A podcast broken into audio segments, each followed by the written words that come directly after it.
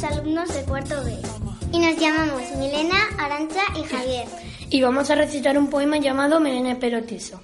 Melena de pelo tieso, por travieso, una pelota de ping-pong en la nariz y me sonríe desdentado de feliz.